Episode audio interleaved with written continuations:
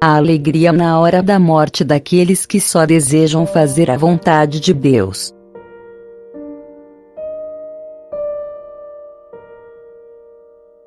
Por Santo Afonso Maria de Ligório.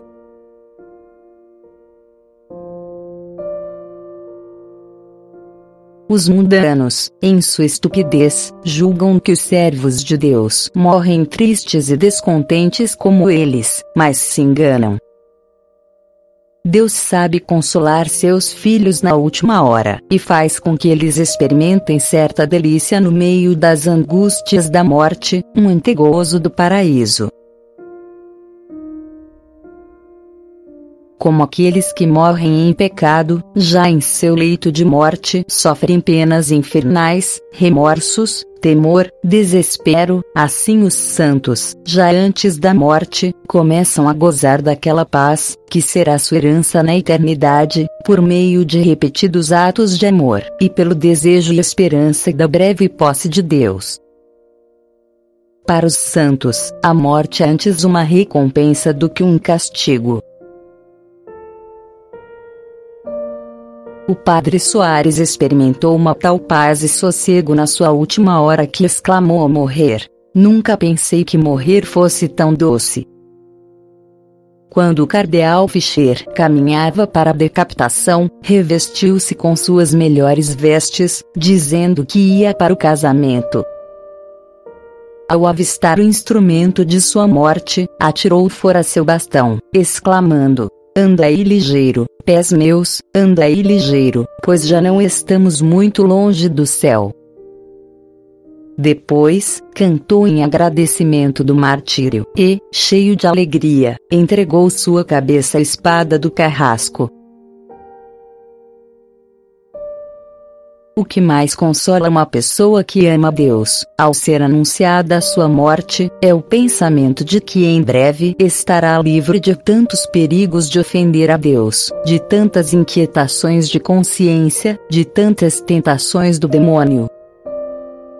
A vida presente é uma guerra contínua com o inferno, na qual toda hora corremos o perigo de perder a Deus e a nossa alma.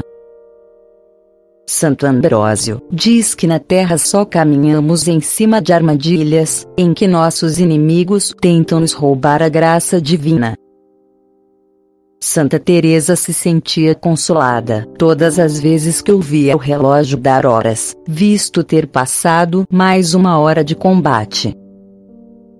Por esse mesmo motivo, alegravam-se os santos diante da notícia de sua morte próxima. Nisso viam o fim de suas provações e perigos, e o momento feliz da certeza de nunca mais perderem a Deus.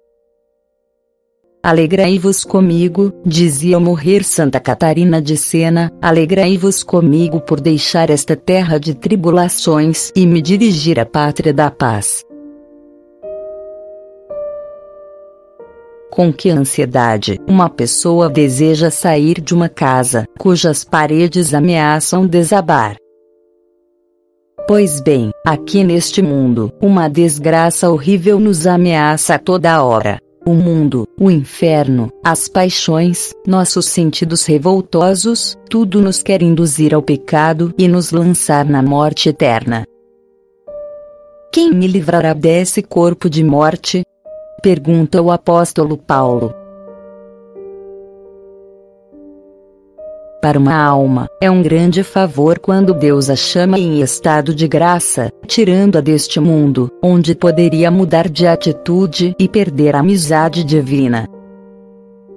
Todo aquele que aqui vive em união com Deus é feliz, mas como um navio, na expressão de Santo Ambrósio, só está realmente seguro quando entrou no porto e escapou da tempestade, assim também uma alma só se poderá julgar feliz quando deixar esta vida em estado de graça.